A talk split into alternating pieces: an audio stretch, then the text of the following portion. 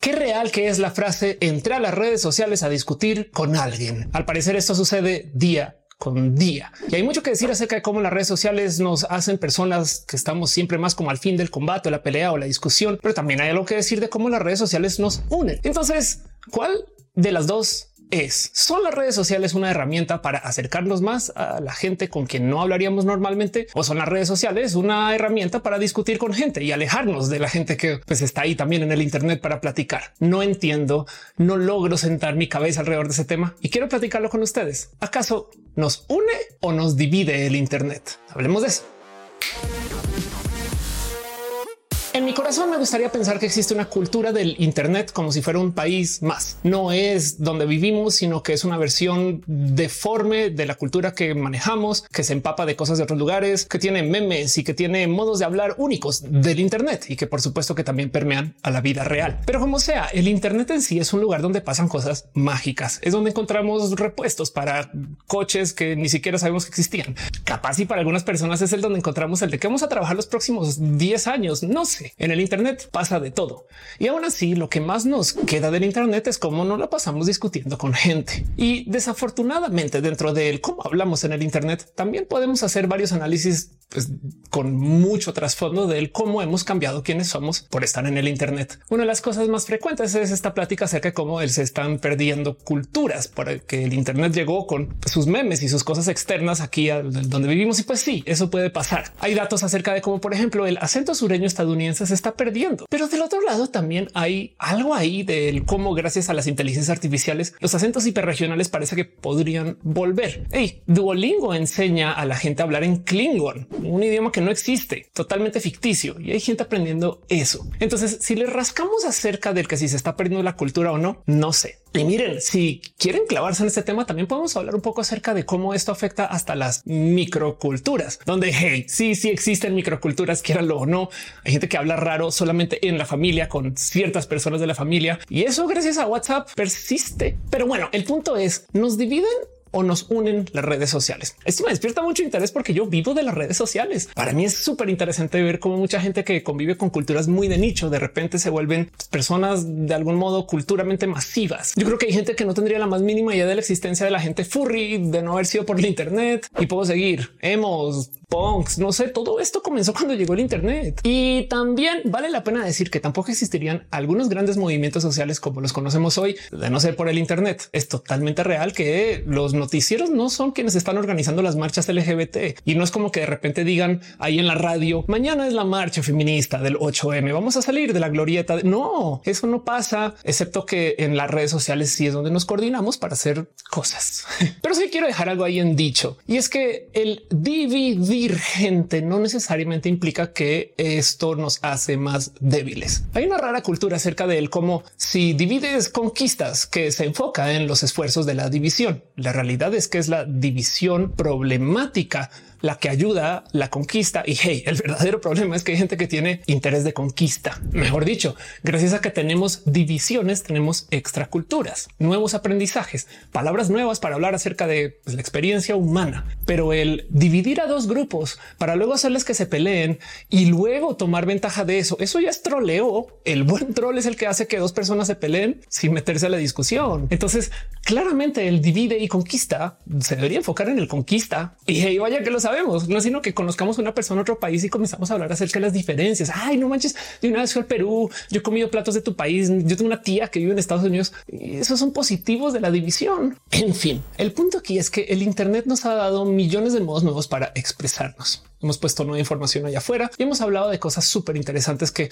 yo creo que antes no se hubieran compartido con tanta facilidad. Si le rascamos es posible que encontramos gente furra de 1862, pero el punto aquí es que sí tenemos cosas nuevas y sí tenemos nuevas comunidades. Ni hablar de cómo hay mucha gente usando el Internet que de hecho son más personas que lo que había seres humanos en el planeta hace 100 años, casi. Y entonces eso es todo un tema. Pero para entender el por qué existe este interés de división, también hay que hablar un poco del cómo funcionan las redes sociales en sí. Existe el famoso algoritmo. Y esto es un programa o un robot que decide qué vamos a ver y con quién vamos a hablar. Piensen ustedes en cuántas cosas de su vida se manejan por robots o por algoritmos. ¿A quién leo y con quién hablo? En Twitter. ¿A quién conozco y con quién amisto? En Facebook. ¿A quién escucho y qué intereses capaz son mis próximos intereses musicales? En Spotify. Todo esto algoritmos. Lo puedo seguir. ¿En dónde voy a trabajar? En LinkedIn. ¿Con quién voy a salir? En Tinder o Grinder. Me entienden. El punto es que los algoritmos deciden de nuestra vida y lo damos por hecho. Sirven muy bien cuando sirven muy bien. Hay gente que dice maravillas acerca de cómo TikTok decide lo bueno para ti y luego a la vez dice pestes acerca de cómo YouTube decide lo que es bueno para ti. Y no es que un algoritmo sea mejor que otro, sino que trabajan de modos diferentes porque necesitan cosas diferentes de nosotros. A fin de cuentas, todas las redes sociales existen para mantenernos en la red social todo lo que se pueda, para que nos puedan mostrar anuncios, todo lo que se pueda. Eso es todo. No hay más. Y no lo tomen a mal. Esto es la misión de todos los negocios. Son un negocio a fin de cuentas y tienen metas y necesitan que hagamos cosas. ¿Sabían ustedes que, por ejemplo, en el súper también juegan con nuestros sentimientos y nuestras emociones por algún método pseudo algorítmico del cómo ponen las cosas ahí a la vista? Costco, que por si nunca han hecho este ejercicio, es una de estas tiendas que abusa de esto un poco, porque entras y encuentras todo tipo como de descuentos aquí y allá, como a lo largo del lugar. Y piensen en esto. Si Costco sabe muy bien qué ítems tienen descuento, bien que podrían hacer una islita de descuentos a la entrada o a la salida. Pero al hacer eso se pierden del potencial que ganan al esconder los descuentos a lo largo de la tienda, porque hay quien los busca y hay algo ahí del deseo de la búsqueda y la casa y la emoción del encontrar cosas únicas que nadie más vio, que es una emoción de la cual Costco abusa para que estemos todo el tiempo buscando cosas en la tienda. Y por supuesto que al hacer uso de esto, pues nos mantiene más tiempo ahí comprando.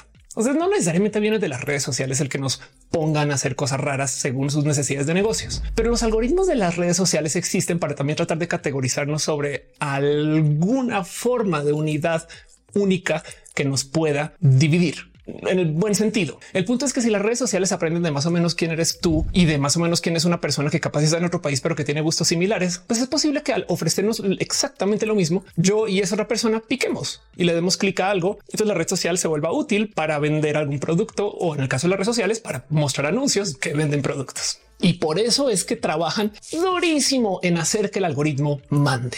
Aquí mismo en YouTube, el algoritmo decide quién ve y quién no ve un canal. Sí, yo sé que yo dispongo de una cierta capacidad de comunicar cosas en redes porque soy influencer y ustedes se suscriben a mis otras redes. Gracias. Les quiero un chingo por eso. Pero la gran mayoría del tráfico de la gente que ve mi canal es porque el algoritmo se lo recomienda. Y esto es una realidad casi que global en todos los canales medianamente sanos. Lo mismo pasa en Twitch, en TikTok, en Instagram. Si el algoritmo te quiere esconder, te va a esconder. Y si te quiere mostrar, te va a mostrar. Y para eso tiene que saber mucho acerca de quién eres tú que publicas contenido y quién es quien lo quiere ver o a quien le podría interesar este contenido. Es una labor difícil. A mí me despierta mucho interés en Instagram ver las categorías que te muestra cuando estás queriendo subir, por ejemplo, un reel donde hay como 900 mil métodos de escribir moda y estilos de vida y no hay ninguno para describir que eres una persona LGBT y este es contenido LGBT. Pero bueno, el caso es que el hacer estas divisiones le es útil a las redes sociales. El problema es que las divisiones no son culturales, sino son por consumo. Si tú decides que quieres ver un video de un tema en particular, entonces te va a mostrar más videos de ese tema en particular, como si fuera una mamá regañona. Así ¿Ah, te gustan los videos de gente reparando coches. Bueno, pues eso es lo único que vas a ver de ahora en adelante. Te va a sugerir solo videos de gente reparando coches. Este capaz te gusta. Este le gustó a tu amigo. Ah, no te gustó ese. Pues este le gusta a tu prima. ¿Cómo ves? Ese también es una persona reparando coches de por vida. Te va a seguir mostrando hasta que me digas que te gusta otra cosa. Así funciona. Y entonces esto me trae de nuevo a un raro problema, porque considerar si las redes sociales nos dividen, que es lo que sentimos, traen un pequeño rarito en el corazón si consideramos que también nos une con gente que tiene intereses similares. ¿Eres fan de Marvel? Claro que te vamos a agrupar con todas las otras personas fan de Marvel porque ustedes consumen cosas de Marvel y a lo mejor eso les interesa. Ahora sí les voy a decir dónde me siento muy, muy solitaria en el Internet. Y digo solitaria porque no se me ocurre otra palabra. Ya no tenemos experiencias compartidas en masa. Solía ser en una época que toda la gente veía una serie de tele o jugaba un videojuego o dos y veía una película en el cine y todo eso se opinaba al tiempo. Pero hoy en día como que vas al streaming y ves lo que quieres ver y te sugiere cosas solo para ti y tu vecina. Y es más, la gente que vive en tu casa no ve lo mismo. De hecho, ni siquiera ven a veces las mismas miniaturas de los videos, lo cual falta ahí al wow, entonces esto es solo para mí, pero mi compañero o compañera está viendo otra cosa y no tenemos experiencias compartidas para platicar acerca de lo que consumimos, lo cual entonces de nuevo meterá el tema del, pero no les acabo de decir yo a ustedes que esto es lo que hacen las redes sociales que nos dividen por lo que consumimos. al fin qué. Por eso hago este video. ¿Sienten ustedes que las redes sociales les une o les divide? Un par más de cosas para considerar. La familia, por ejemplo, es, es compleja. Una vez alguien me dijo si no hubiera problemas no sería familia. No sé cuánto quiero creer eso, pero sí les dejo este pensar. Gracias a WhatsApp mucha gente tiene o tenemos familia. De no ser por eso no estaríamos hablando con mucha gente. Entonces las redes sociales nos unieron. No, pues sí, pero discuto todo el día con mi familia. Entonces me dividieron. No, qué complejo. Para mí, el mejor modo de tratar de entender esto quizás es verlo como intercambios culturales. Hay culturas con las cuales no vamos a empatar. Hay culturas de las cuales queremos aprender y hay cosas que no consideramos cultura, pero claro que lo son, como el cómo la gente ve videojuegos. Hay gente que no los juega, solamente ve let's play de otras personas y entonces técnicamente los juega. Y yo creo que hay algo ahí cultural para platicar. Del otro lado, por supuesto que existe una cultura del Internet. Hay memes y hay memes mal usados, lo cual entonces por supuesto que dejan claro que existe un modo específico de hablar en esa cultura. Y de nuevo, por eso es que es tan difícil tener esta plática. Sobre todo además porque, bueno, llega hasta aquí y no he dicho lo más obvio. No hay un Internet, no hay un algoritmo, no hay una persona que use el Internet igual que la otra. Entonces eso también es complejo. Hay millones de experiencias que medianamente compartimos acerca de usar el Internet y a lo mejor esa es nuestra experiencia compartida. Carajo, Ofelia, resoluciones de video. ¿A dónde vamos a llegar con esta plática acerca de que si nos une o nos divide? Una cosa más a considerar. Las empresas también cambian. Entonces a cada rato mueven las piezas acerca de él qué es lo que necesitamos de las personas. YouTube, por ejemplo, muy famosamente hace unos años tenía un algoritmo que movía a la gente con muchos seguidores. Por eso es que se hicieron las personas youtubers y crecieron tanto, porque si tenían muchos seguidores te recomendaba más y si daba suscribir, entonces te recomendaba aún más esa persona. Entonces como que se fomentaba una forma como de crecimiento exponencial y entonces a la gente muy grande se volvió más grande por ser grande y todas las otras personas nos quedamos allá bajito. Y de repente YouTube, algo que yo creo que hicieron correctamente, decidió quitarle luz y reflector a la gente muy grande por miren, vamos a hablar de negocios 10 segundos, porque esa gente ya tiene su propia pauta. Esa gente ya vende sus anuncios directamente sin pasar por Google, mientras que la gente mediana, intermedia y hasta pequeña monetizan exclusivamente usando el sistema de anuncios de YouTube.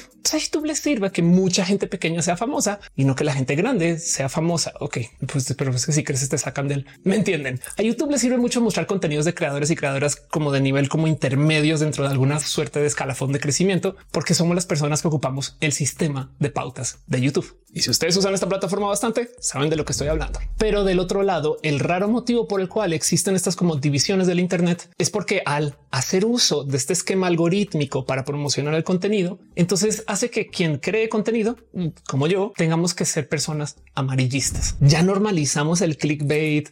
Ya nos parece totalmente normal que la gente haga escándalo solo porque sí. Y es que si no haces esto así sea una vez, el algoritmo no te va a promocionar. También el algoritmo del otro lado te va a castigar si haces cosas que pues, la plataforma siente que puede hacer que la gente no paute, como decir ciertas palabras. Pero como sea, lo que sí es real es que las plataformas optimizan por cantidad, no por calidad de contenidos. Si tú subes un video hermoso y está en la portada de YouTube en un año capaz ese video pues vale la pena volverlo a subir porque ya no lo están buscando y lo está sugiriendo muy poco. Intenten ver videos de hace 10 años en YouTube. Los encuentran, pero hay que buscarlos y con ganas. Entonces se hace una dinámica rara y esto a lo mejor es lo que estamos sintiendo. Yo siento que el Internet me ha llevado a conocer a la gente más hermosa del mundo, pero de un modo u otro les tuve que buscar. Aunque del otro lado, por supuesto que me encontré con gente horrible. Capaz y parte del problema es que yo me estoy fijando en que hay gente horrible, dejando de lado que son una potencial minoría al lado de la cantidad de gente hermosa que he conocido en el Internet. Entonces, en el agregado, a lo mejor el Internet hace las dos, nos une y nos divide. No más que estamos cambiando culturalmente los grupos de la gente con quien nos une, de la gente con quien nos divide. Y tenemos una discusión andante con la gente donde nos divide porque las plataformas necesitan que discutamos. Por pues porque si estamos discutiendo en las redes sociales, nos quedamos más tiempo en el sitio. Si nos quedamos más tiempo en el sitio, se muestran más anuncios. Entonces, bajita la mano. Por supuesto que no van a decir que esto lo permiten, pero tienen que de un modo u otro permitir que discutamos, que es una lástima. Hay un viejo artículo de un ex ejecutivo de Facebook que al salir se da una entrevista y le preguntan acerca de él qué opina de cómo el algoritmo influye en la gente en redes sociales. Y él dice, bueno, yo creo que Facebook está destrozando el telar de la humanidad. Así, muy casual, muy, muy casual. O sea, lo que dice es esto nos va a meter en un problemón y puede que sí, la verdad es que las redes sociales han llevado a que mucha gente se polarice, ha llevado a que mucha gente se mete y se incruste a su burbuja por filtro, ha llevado a que mucha gente deje de leer cosas que normalmente hubiera leído si siguiera medios más céntricos, para bien o para mal. Y de nuevo, el tema es que los algoritmos saben de esto. Pero asimismo también, pues las redes sociales han llevado a que más gente se conozca. Entonces es complejísimo decir. Ahora, yo tengo una opinión aquí que me gustaría nomás proponer. Es que quizás hace falta dos cosas en el Internet. Uno, las redes sociales cada vez se están volviendo más divididas. Esto sí es una realidad. Estamos perdiendo una cosa que teníamos mucho antes que se llamaba interoperabilidad. Esto es la capacidad de que una red opere otra. Ojo, esto no es como que yo envío algo a TikTok y lo puedo compartir en WhatsApp, sino de que estén totalmente integrados, que mi mensajero de WhatsApp lo pueda leer en TikTok. Que esto suena rarísimo. Sí, pero antes se hacía. Antes teníamos multi apps que se conectaban a varios servicios y pues, de muchos modos hacían que las cosas se conectaran y listo.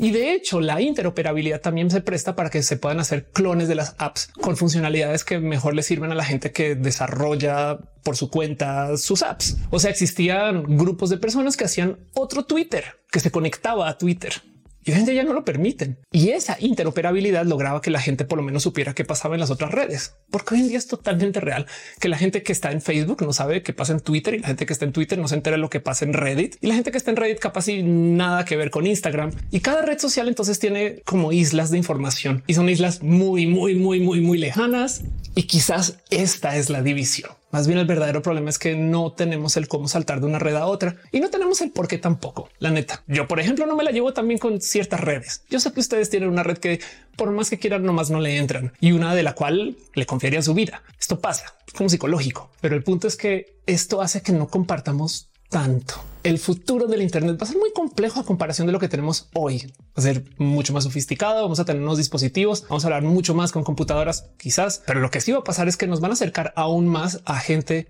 nueva y a eso hay que darle la bienvenida. Por lo menos Ojalá podamos tener más compartidas culturales, pero que si yo hubiera tenido una vida diferente sin el Internet, definitivamente sí. Lo que yo no sé es si eso hubiera sido una vida conociendo más culturas o menos culturas que hoy. Me gustaría pensar que más y por consecuencia que el Internet nos está uniendo, pero que está sacando a relucir que hay gente que quiere que exista la división con tal de que pueda combatir con eso. Entonces el problema es que en el Internet vive mucha gente que quiere excluir y pelear y que quiere usar esas diferencias para hacer que nos confrontemos. Y en eso tenemos que tener una plática. Pero hey, yo qué sé, soy una mera youtuber. Les dejo a ustedes la pregunta de ¿Sienten que el Internet les ha unido o dividido de gente? No más por chismear. Déjenmelo saber aquí abajo en los comentarios qué opinan y cómo quisiera que fuera el Internet colaborativo o que el Internet del futuro nos una un poco más.